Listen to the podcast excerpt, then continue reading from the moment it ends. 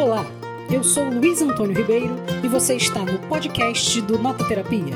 Aqui, eu e outros colaboradores e colaboradoras vamos trazer até você muitas histórias sobre literatura, música, cinema, teatro, séries, artes plásticas e cultura pop. Inscreva-se no nosso podcast e siga o Nota Terapia nas redes sociais. Boa noite, eu sou Luiz Antônio Ribeiro, dramaturgo, sou criador e o editor do Nota Terapia. Agora eu quero que vocês montem uma imagem comigo. Um homem com um rosto alongado e pálido, quase sem cor, com olheiras profundas, uma testa alta e com cabelo penteado displicentemente, um bigode fino e ralo. Ao fundo, um ambiente sombrio, um cemitério, uma cruz, árvores sem folhas e castelos um tanto mal assombrados. Ao lado dele, sempre um gato preto, ou então um pássaro preto. Para ser mais específico, um corvo. Um corvo que diz palavras como nunca mais. Pois bem, vocês já devem saber de quem que a gente está falando, né? O tema da nossa conversa de hoje é Edgar Allan Poe, um dos maiores escritores de terror e suspense que já passou por essa terra. Essa terra que é bastante sombria, né? E para falar sobre Poe hoje, a gente vai receber uma, grande amiga minha, desde os tempos lá do Literatura, que a gente escrevia, de 2013, mas que por acaso a gente nunca se falou ao vivo. Tudo tem uma primeira vez, né? É, eu tô falando da Amanda Leonardi. A Amanda Leonardi, para quem não sabe, é mestranda em letras e colaboradora também do Nota Terapia e do Ar Trianon. Ela também é escritora de terror e obcecada por filmes e livros de terror. Principalmente do nosso tema de hoje, né? O Poe, que não por acaso é um dos focos de sua pesquisa de mestrado. Então, vamos chamar a Amanda. Agora tá Olha aparecendo? você aí. Tá aparecendo. Tá aparecendo pra você? Tá. Não tá aparecendo Tá pra mim, aparecendo. mas o que importa é que apareça pra você. Bom, Amanda, primeiro eu queria dizer que você é muito bem-vinda aqui ao Nota Terapia, para a nossa conversa, para a nossa live. Bom, para começar, Amanda, eu quero localizar as pessoas que estão aqui assistindo para o nosso assunto. Que pode estar aqui e não conhece nada dele, né? Quem é, quem foi esse sujeito chamado Edgar Allan Poe? Então, o Edgar Allan Poe, ele é um escritor americano e é principalmente conhecido mais pelos contos de terror, né? Tanto que, se vocês forem ver aqui os livros dele que eu tenho, olha só as capas dos livros como é que são. Elas são, em geral, capas com tons de roxo, com tons de preto, com ilustrações, como, por exemplo, caveiras e corvos na capa.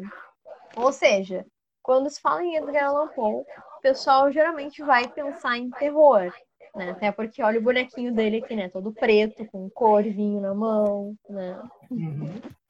Então, o Poe, é- mas na verdade o Poe ele escreveu muito mais além do que terror, né? Ele ele foi um, um crítico literário, inclusive um crítico literário bem rígido, o que causou muitas discordâncias e muitas rivalidades na vida dele. Né? Ele, ele criticava, era um crítico bem ácido de outros escritores da época. Ele também escreveu muita poesia, escreveu ensaios literários. Ele escreveu um romance que chama Narrativa de Arthur Gordon Pym. E escreveu vários tipos de contos. Contos de humor, um humor mais ácido, mais, né, ah, escreveu também contos de ficção científica, inclusive foi ele que influenciou Jules Verne a escrever aquelas Volta do Mundo em 80 Dias. Ele escreveu contos de detetive também.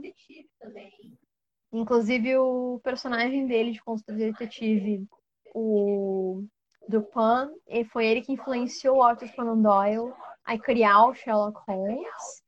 Então, na verdade, o Poe ele escreveu muita coisa, né? É, eu queria saber se você tem, se você sabe alguma dessas críticas ácidas que ele fez, que criou polêmica, se tem alguma que você poderia dizer pra gente. Olha, teve várias, mas eu acho que um dos piores. A maior inimizade, na verdade, que a gente tem registro dele ter criado foi com o Rufus Griswold, que acabou sendo o cara que escreveu o obituário dele, que foi o que tornou ele uma, um escritor com uma fama bastante, digamos, infame. Porque, né, o Rufus Griswold escreveu ele como um cara que bebia exagero, andava por aí bêbado, xingando, brigando com todo mundo, vivia na miséria, sempre implorando por dinheiro para todo mundo. O que, o que outros escritores e editores da época escreveram defendendo ele que não era verdade. Que era uma, uma impressão do Rufus dele, né? Porque eles tinham essa desavença que, apesar de os dois serem editores e escritores com, com uma relevância no meio editorial da época, eles tinham essa desavença e o Rufus se vendo com possessão desse material do Paul, tomou vantagem para escrever coisas não muito legais dele. Que absurdo. E, e muitas delas nem são críticas, né?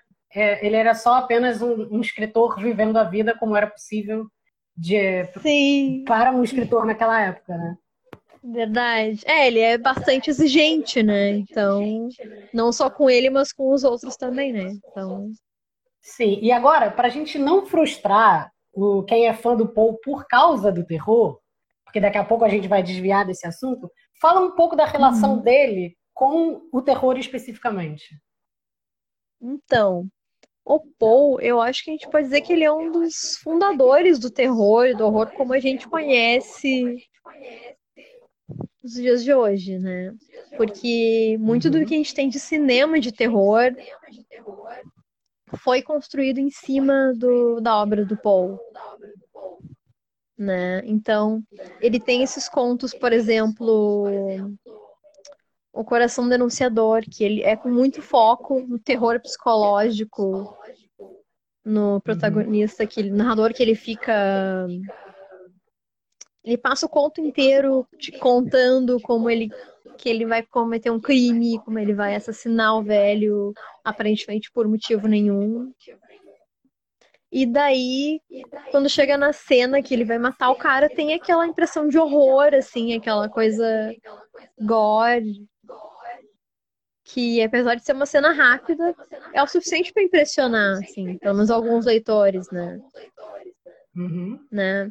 Então, isso acabou influenciando muita coisa do horror como a gente conhece hoje em dia. Inclusive, aquele e... conto dele. Desculpa. Não, pode continuar.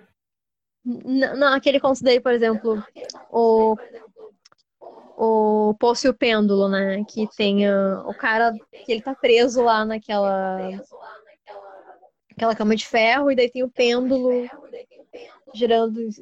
Girando não pendendo em cima dele, né? Prestes a cortar ele. Pendulando, boa. o pêndulo pendulando sobre ele.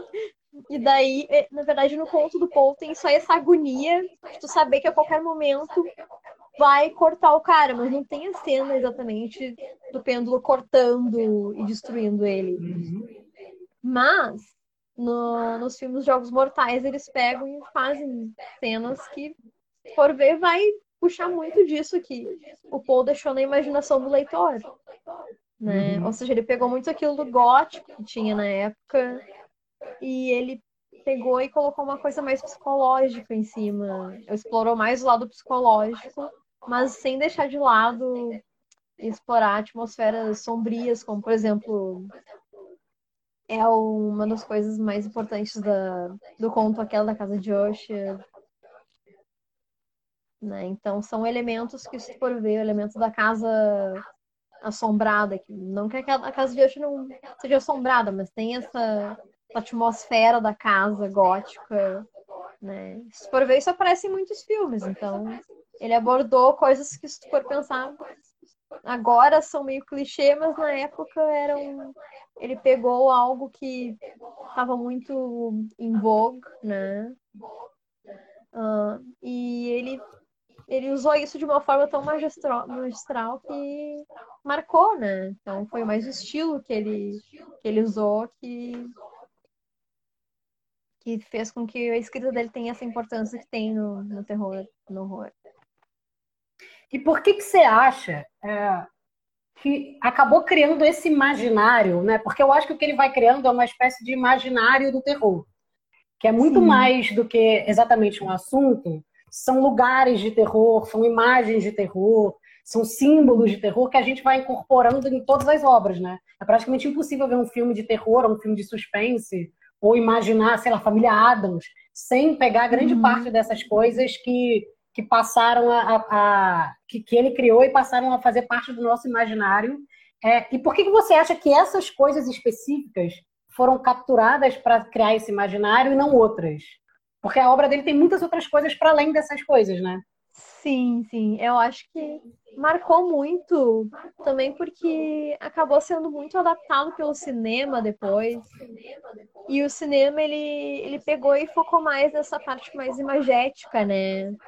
No gato preto, no corvo, nos cemitérios, no, no cadáver da mulher morta, né? Que o Paul diz no ensaio Filosofia da Composição que é um dos temas mais poéticos sobre como se pode escrever, né? Então, são símbolos que ele, ele usa na, na obra na obra dele e que acabaram sendo tantas vezes repetidos pelo cinema e também ecoando nas obras de outros escritores, por exemplo, Stephen King, usou a questão do gato, o gato morto que volta, né? Uhum. Uhum. Então são coisas que o, o Paul ele criou e daí ele, ele influenciou tanta gente que quando alguém vai pegar para ler Paul, ele a pessoa vai esperar esse esse terror que veio todo depois dele por causa dele. Mas não quer dizer que na obra dele esse horror seja tão esse terror seja tão tão uh, gráfico assim, né? Uhum. E você falou da influência, por exemplo, do Stephen King. Qual os outros uhum. autores e autoras você poderia dizer assim que são os principais influenciados do Paul e que de alguma uhum. maneira levam esse legado para frente? Ai, muitos, nossa. Deixa eu ver. Internacionalmente, bom, eu já falei do Stephen King, né? Que o conto Gato uhum. Preto, se vocês forem ver, ele é refletido muito no no Pet Cemetery dele, da, da questão do gato voltar dos mortos, né? Só que o Stephen King, diferente do Paul, ele não deixa essa coisa ambígua do leitor ficar suspeitando, hum, será que aquele gato que voltou é aquele que voltou dos mortos ou é muito igual? Não, o Stephen King ele deixa isso mais óbvio, né? É o mesmo gato. Inclusive ele tá agindo estranho, ele tá meio zumbi, né? Uhum. Então, o King é, é, um escritor que a gente dá para ver que ele foi muito influenciado pelo Paul, né? Inclusive, eu acho que ele fala um pouco disso no naquele livro dele, Dança Macabra, até. Faz um tempinho que eu li lá, mas, né? Enfim.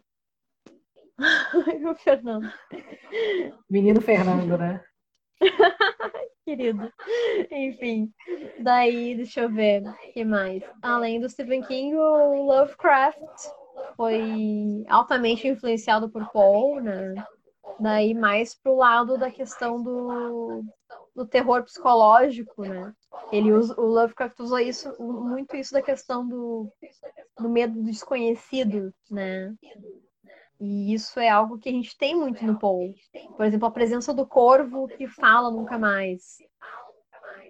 É uma coisa que não é lógica, ou seja, é desconhecida para ti, tu não entende por quê, tu não entende se isso é real ou não, né?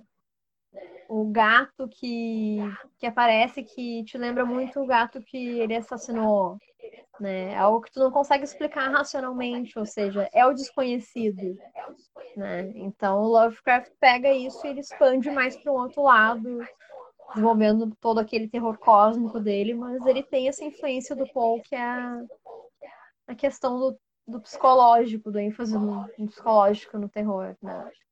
Deixa eu ver aqui mais. Uhum. Além de H.P. Lovecraft, Stephen King, que mais que temos? Deixa eu ver. Alguém inusitado. Alguém que a gente não imagina, mas que você acha que tenha. Vamos forçar Olha, a barra. Dostoiévski, que é na minha pesquisa do mestrado, logo quando eu comecei a pesquisa, né? Eu lembro que eu comentei com meu namorado e com a minha orientadora na época. Eles acharam assim que era uma coisa bem interessante a se explorar, porque não é um, algo muito comentado, né?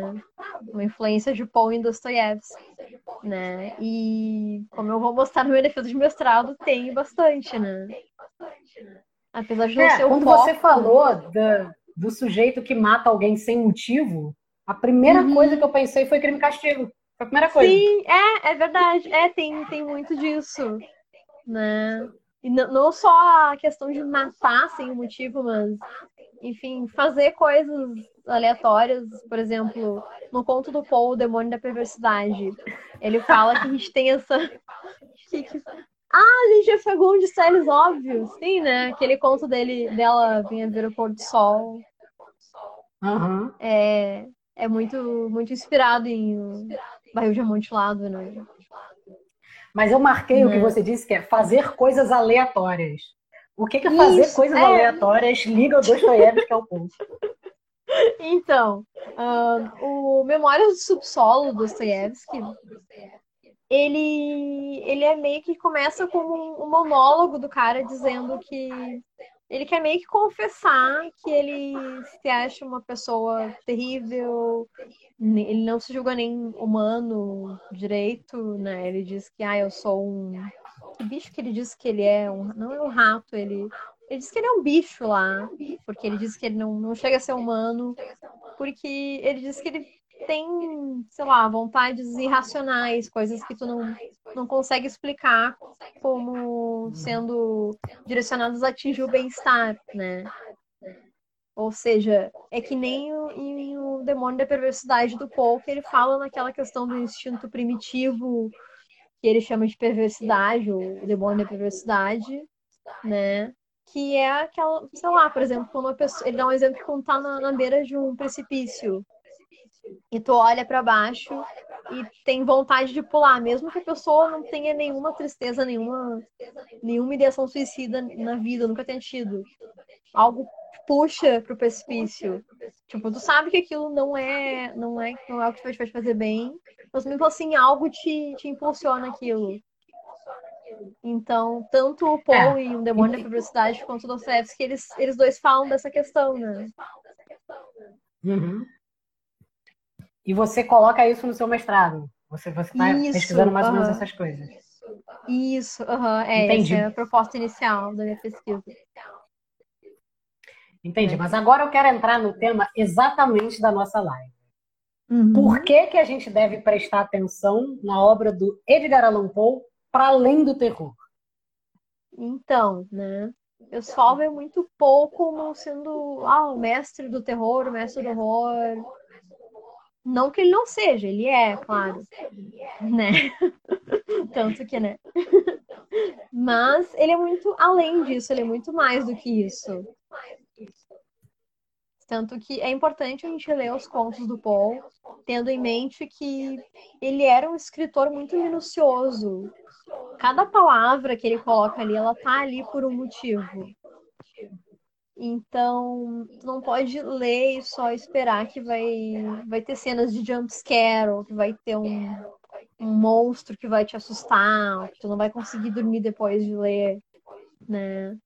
Mas tu tem que ler tendo em mente que é uma, é uma escrita mais profunda. Ele vai trabalhar com medo em alguns pontos? Vai. Mas não da forma como o público atual pode estar acostumado em geral, porque não, ele não é, não é o que a gente vê nos filmes de terror. É uma questão muito mais psicológica, muito mais do medo que vem uma coisa mais interna, né? Um, por exemplo, de, a gente ter algo na gente que é assustador e que nem o, o Freud fala isso no, no Heinlein, que, que é o estranho, né, o inquietante. É algo que deveria estar oculto, mas acaba sendo revelado, né? É como se, por exemplo, a gente tivesse um lado sombrio que a gente não, que a gente desconhece e os narradores do Poe, eles acabam por muitas vezes explorar esse lado. E é essa exploração, esse mergulho no, no psicológico deles que, que é o impacto maior do Paul. Né? Então a gente vai ter terror? Vai, mas não vai ser o tipo de terror que a gente vai ver no cinema, não em geral, pelo menos. Entendi. Então a gente poderia dizer que de alguma maneira ele coloca, ele cria uma camada da linguagem específica para de alguma maneira tentar retratar de maneira material na linguagem alguma perspectiva que é de dentro, é isso? Isso, isso exatamente. Sim, sim. Inclusive tem o, aquele teórico Ricardo Piglia que ele criou um, uma teoria do, dos, dos contos sempre contarem duas histórias, né? Inclusive ele usa os contos do Poe como exemplo até do conto clássico que a história da superfície ela é como se fosse a embalagem do conto, aquilo que tu vê na superfície. Por exemplo, a queda da casa de Usher. À primeira vista, tu vai ler e tu vai ver uma história sobre uma, um ambiente gótico, uma casa sombria, um casal de irmãos que aparecem ser meio mortos-vivos, né? Uma história gótica, que vai te parecer à primeira vista. Mas se tu ler com mais cuidado, tu vai ver que na verdade tem muito mais ali, né? Tem várias leituras acadêmicas que vão, vão encontrar sentidos diferentes relacionando com a psicanálise, né? Por exemplo, pode ver os dois irmãos como símbolos, cada um completando o outro, ou a casa como representando a queda da família, né? Por por os dois irmãos, eles nenhum deles terem filhos, ou seja, é o fim daquela linha, daquela família, e os dois estão doentes, prestes a morrer. E daí, quando cai a casa, significa que é o fim daquela da família. Da... Ou seja, a queda da casa de Usher também é o fim da queda da família de Usher. Né? Então, vários dos contos do Poe, a maioria, a gente pode fazer leituras desse tipo. Entendi. Bom, então vamos entrar especificamente nas obras do Poe. Uhum. Em primeiro, é, eu queria perguntar do Corvo. Falar do Corvo, que eu estou ah. com a minha ah. edição aqui. Ai, Você conhece essa edição?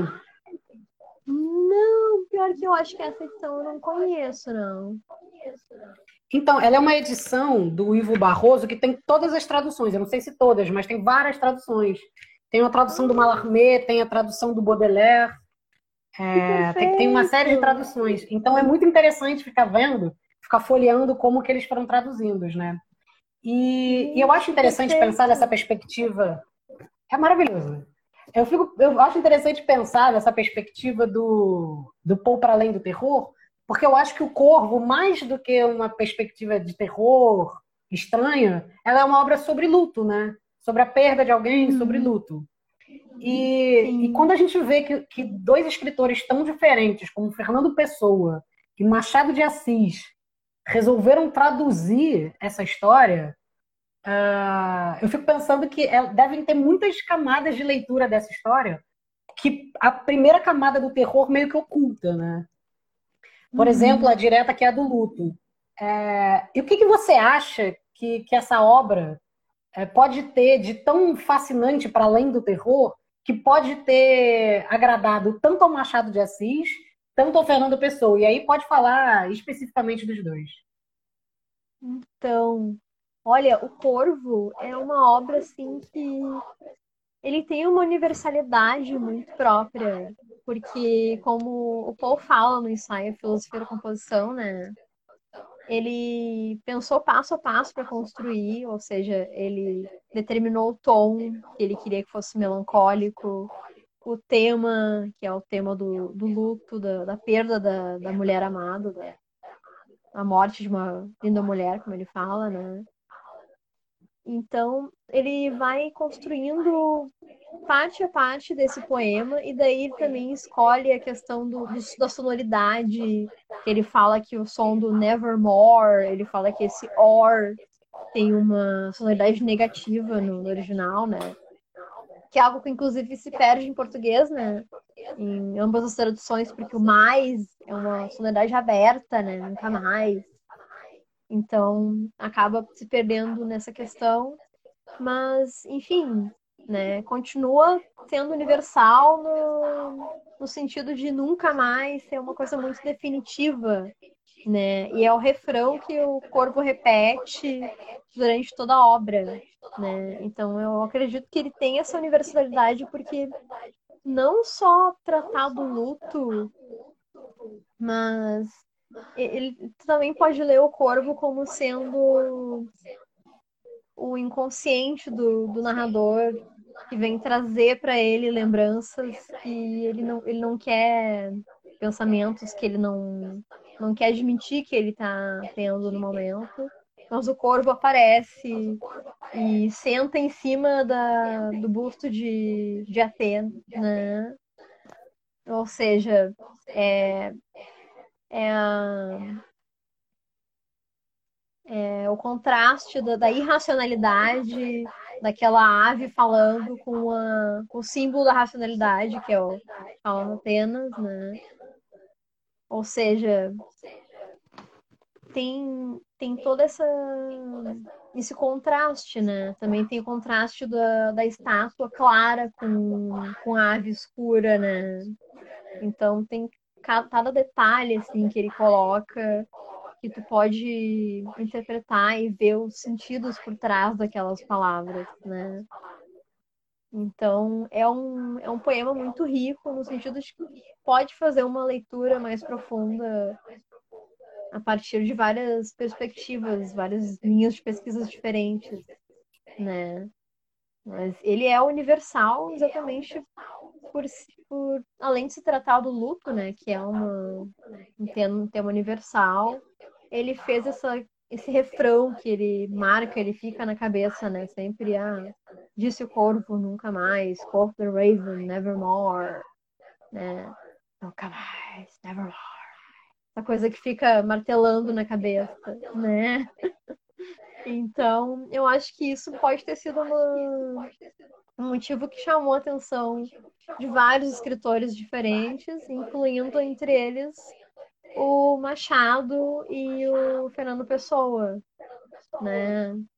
Cada um deles por motivos próprios. O Machado, eu acho que ele tem em comum com o Poe essa, esse interesse também no, no, irracional, naquilo que vai além da lógica. Por exemplo, o Machado tem aquele conto chamado A Causa Secreta, que uhum um cara ele é amigo do médico lá e daí ele vê o médico torturando um rato, assim, aparentemente sem motivo, né? Ou seja, pode relacionar isso também com o demônio da perversidade do Paul, né? E daí tem muitas muitas questões do Machado também que vão vão retomar Paul, né? Agora o Fernando Pessoa, olha, Fico pensando quais dos pseudônimos dele seria mais é. inspirado é. em Poe, né? Talvez a questão dele ter essa, essa fragmentação dele mesmo, né? Tem a ver com William Wilson. Né? Total. É, o Fernando né? Pessoa é meio que uma fantasmagoria, né? Ele é um ser meio fantasmagórico Sim. na medida de que ele se é... espalha. Sim, é verdade, né? Isso, isso lembra um pouco aquele conto do Paul do Homem da Multidão, né? Que o Fernando Pessoa, ele uhum. mesmo já era uma multidão, né? Então. E que vai gerar no Baudelaire e vai embora, né? Sim, isso, isso mesmo. Uhum. Então, acredito que tem essa relação com os dois, assim. E a gente, você falou aí da filosofia da composição, né? E aí eu queria entender, uhum. porque eu sempre achei interessante, porque é isso. Desde Aristóteles, por exemplo, a gente sempre estuda a arte retórica do Aristóteles para entender a tragédia grega. Uhum. Só que não faz o menor sentido, porque Aristóteles escreveu a arte retórica porque viu a tragédia grega. Ou seja, uhum. a, a, poética é posterior à própria produção, né? E a filosofia Sim. da composição tem meio que isso, do, do Paul ter escrito sobre, sobre, sobre ter escrito. É, o que, que, você acha que na filosofia da composição tem de ficção, o quanto ele forjou e o quanto realmente ele usou na maneira de compor o corvo? Olha, é que ele escreveu depois do, do poema, né? Também, então ele uhum. foi tentando recapitular o que que ele que, que ele pensou para chegar até o poema. Então, tem críticos que acreditam que realmente não seja um ensaio de verdade, que sejam oaks, como eles chamavam alguns dos contos dele, né? Uma pegadinha. Mas, uhum. olha, eu acho que tem, tem bastante de verdade ali. Porque se a gente for ver, um escritor como o Poe, ele, ele poderia mesmo ter feito todo aquele raciocínio ali. Mas eu acho que tem um pouco de exagero também. Aquela comparação dele dizer que ah, foi uma precisão quase matemática. Isso aí eu acho que é um pouquinho dele elevar um pouquinho, né? Querendo elevar um pouquinho mais. Mas eu acho que a escolha da palavra um pouco? Nevermore. Né? É, se valorizar, isso é, isso é verdade, tá certo. Né? Que eu acho que ele realmente deve ter pensado muito para chegar nessa, nessa ideia de usar o Nevermore como refrão, né? E ter escolhido realmente colocar um, um discurso curto para ser o refrão também, para ficar bem marcante, e colocar isso na, na voz de uma criatura irracional, como ele diz, né? Ter escolhido o corvo para ser essa essa criatura, esse locutor desse, desse discurso, né? Eu acho que realmente uhum. isso pode ter sido algo que ele realmente fez. Né? Então, é, porque muitas vezes a gente, os escritores têm algumas pegadas que são muito intuitivas, né? Então parece que ele foi, foi pensar sobre o que ele pensou, né? É quase uhum. um ensaio de uma metaficção, um, um metapoema mesmo. Tipo os procedimentos que o Borges utiliza para escrever contos que nunca existem. É. Uhum. Bom, então eu queria falar de um conto que para mim é o meu preferido. Eu não sei qual é o seu hum. preferido, depois você pode dizer, mas o meu preferido é o Vai. Berenice. Ai, adoro. Eu acho Berenice, eu acho tão triste, porque tem uma, uma tragédia ali que, que, que é tão fatal, é, é uma fatalidade de uma vida jovem, é uma coisa meio, sei lá, eu fico mais triste, eu não consigo pensar na fantasmagoria, eu penso mais na, na tristeza uhum. trágica que a vida é, né? É, uhum. Você poderia falar um pouco sobre esse conto para gente, assim, mais que gosto muito, esse, e tentar ver conto... ele dentro da perspectiva das histórias extraordinárias, sabe? Uhum. Sim, sim, então. Olha, Berenice é um conto que ele vai destruir o teu sorriso do rosto? Pegando a referência, né? Então, olha, Assim como o Coração Denunciador e o Gato Preto, ele tem como foco também a, a questão do psicológico do narrador, né? Porque a cena do Gore, da, dela morta e sem os dentes, que é o que ele faz no final, é algo que fica mais na nossa imaginação, na verdade, né? Ele encontra os dentes lá, mas o foco do conto em si é toda essa queda, esse desabamento mental dele, dessa questão dele ter essas fixações com as coisas, dele dizer que ele podia passar o dia inteiro repetindo uma palavra ou fixado em um detalhe de alguma coisa, né? E daí quando ele pega e se fixa nos dentes da prima, aquilo começa a apavorar ele até o ponto de quando ela sorri, parece que os dentes dela estão crescendo do rosto dela, né? Então eu acho que tem muito disso da questão do, das histórias extraordinárias do Paul, até pela por ser muito psicológico também. O foco dele é esse esse problema do narrador dele ter esse foco exagerado nas coisas que acaba deixando ele neurótico, né? E o que ele faz uhum. a partir disso é só uma consequência, né? né? Não para Berenice, infelizmente. É, e é interessante, porque ele, ele passa a ter que escrever a partir de uma per perspectiva que ele mesmo criou, né? Ele cria essa perspectiva neurótica para a personagem, e isso de alguma maneira determina a maneira como o conto dele vai prosseguir, porque ele não pode trair o próprio personagem, né? Sim, sim, isso é verdade. Né? Inclusive, um dos críticos que eu pesquiso no meu mestrado, ele tem um livro chamado Edgar Allan Poe, Amateur Psychologist. porque ele defende que o, o Poe ele era como se fosse um psicólogo amador, que ele pesquisava sobre distúrbios mentais, porque esse crítico, Brett Zimmerman, ele pega, ele analisa cada um dos contos do Poe, assim, por exemplo, Coração do Anunciador, ele pega e ele observa detalhes como o narrador está escutando um, um, som que não existe, que é o som do coração do homem morto. Ele diz que esse tipo de ilusão ela é típica de tal distúrbio mental, por exemplo, acho que da esquizofrenia, né? Então ele pega e identifica isso em vários dos contos do Paul e por isso ele defende que o Paul ele, ele pesquisava esses temas relacionados a problemas mentais e ele realmente utilizava uma linguagem com o foco de, de fazer acreditar naquele personagem que ele por mais que ele pareça estar tá louco, ele vai te conduzir a linha de, uma linha de raciocínio dele. Né? E, e o, seu, o seu favorito é qual? Ah, é difícil escolher um. Nossa.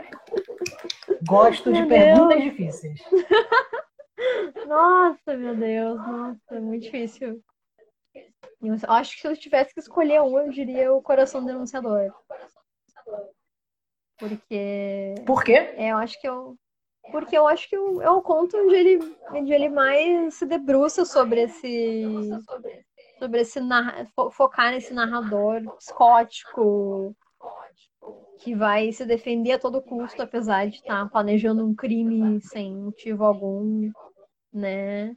E aí ele tem essa toda essa questão de começar a escutar o coração do morto e, e jurar que está enlouquecendo, apesar de ninguém mais ouvir isso. E ainda acreditar que os policiais estão debochando dele também, estão escutando o coração. E eu acho mais incrível de tudo, eu acho que ele, ele consegue fazer isso em muito em pouquíssimas palavras. O conto ele é muito breve e ele te impressiona, assim, é uma, um impacto, assim, que em poucas páginas tu vê e, oh, meu Deus, esse cara é doido, o que, que é isso? Oh, e agora? né? Eu acho que foi, foi um dos primeiros contos do Paul que eu li que mais me impactou, assim. Eu me lembro que foi, deixa eu ver aqui, que é dele. Quero mostrar. Você é fã dele por causa desse conto? Sim. Foi um dos primeiros que eu li. Foi nesse livro aqui, nessa edição, que eu ganhei aqui em 2007, de aniversário do meu irmão mais velho. Meu aniversário de 16 anos, eu ganhei esse aqui. E foi nesse livro que eu li pela primeira vez O Coração do Denunciador. E na época, né, eu com 15 por 16 anos, lendo esse narrador, assim, escrevendo minuciosamente o que, que, ele ia fazer, como é que ele ia atacar o velho, como é que ele ia escortejar o velho, como é que ele escortejava o velho né? Ele conta isso de uma forma tão natural, assim, que, meu Deus, me chocou na época. Né? Hoje eu leio com uma, um olhar mais crítico e eu consigo entender os motivos dele colocar isso dessa forma, mas na época, né, uma leitora jovem, isso me, me marcou bastante. Né? Então, por isso eu diria que se fosse para escolher um, eu escolheria esse. Então, que fique anotado. Eu vou pegar esse ponto para ler agora, quando a gente acabar a live. Ai, faça isso.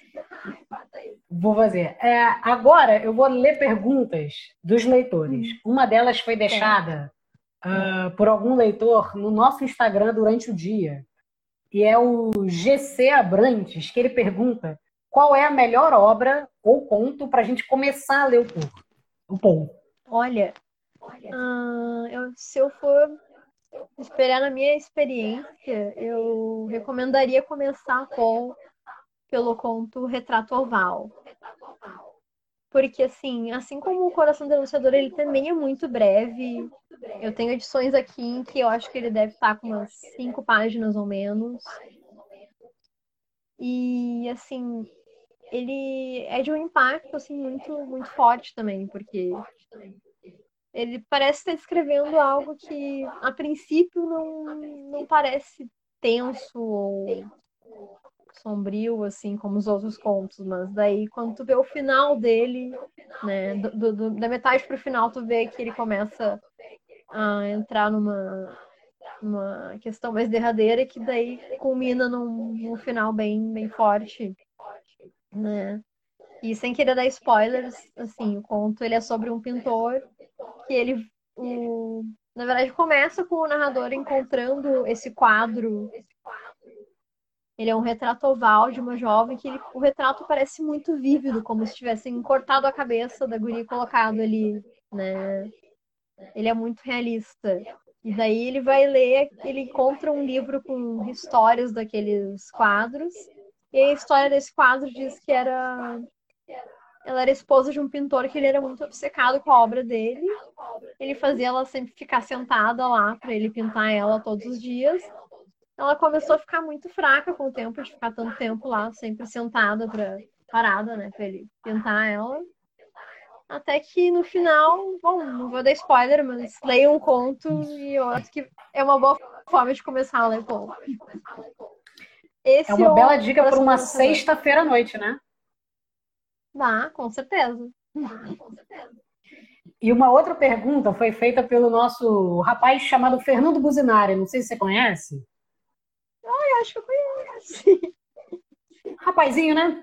Ele, ele uhum. perguntou se o Paul ele era famoso na época que ele escreveu.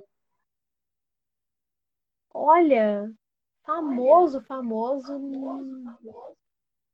Não, ele conseguiu ter algum reconhecimento através da escrita, o que era bem difícil na época dele. Conseguiu viver disso, né? Ele era editor de revistas, ele ele, tra ele trabalhava com isso, ele vendia os contos dele, né? Por misérias, mas vendia, né? Então, ele conseguiu viver de escrito, que era algo muito raro na época. Mas agora a fama mesmo, isso só veio depois da morte, depois daquele obituário infame do, do Griswold sobre ele, né? Depois de toda essa discussão que, que surgiu sobre quem era Edgar Allan Poe, se ele era mesmo aquele cara terrível que Griswold descreve, ou se ele era uma pessoa normal e o Griswold só não gostava dele. Então, né, veio a morte dele, o mistério em torno da morte dele é algo que também trouxe, acredito que tenha trazido muita fama para ele, porque até hoje a gente não sabe como que ele morreu, né?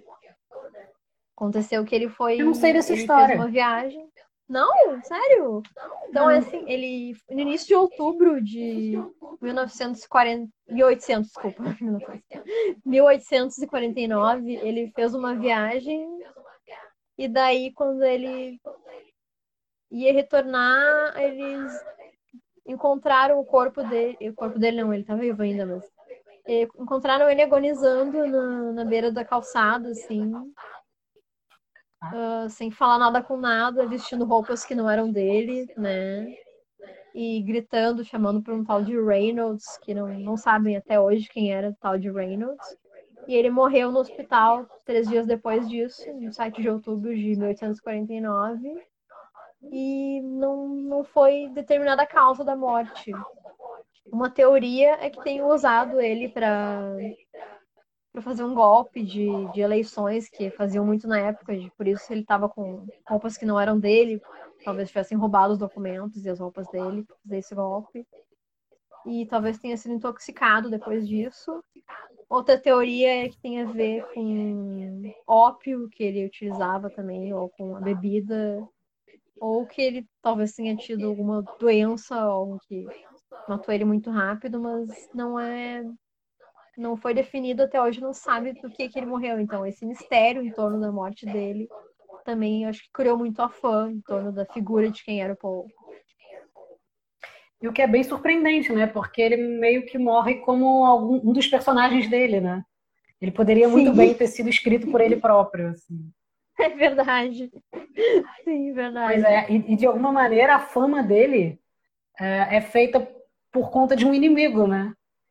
A dica é: Sim. seus inimigos podem fazer sua fama. Ó, oh, verdade. Aprenda com pouco. Não é? Né? Bom, mano, a gente está chegando é nos últimos momentos da nossa live, hum. infelizmente. É, e aí eu queria pedir para você deixar dicas de filme ou livros, mostrar os seus livros uh, do ah, Paul, então, ou de autores influenciados por Paul, alguma coisa aí para a gente sair cheio de indicação de livro para ler daqui a um mês. Então, vamos ver. Começando por filmes. Ah, tem esses, esses, DVDs aqui da Versátil, que eles lançaram três DVDs.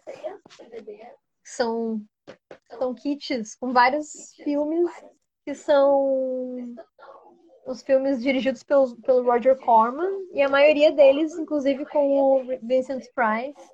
Tem esse aqui que chama The Raven, que é o Corvo.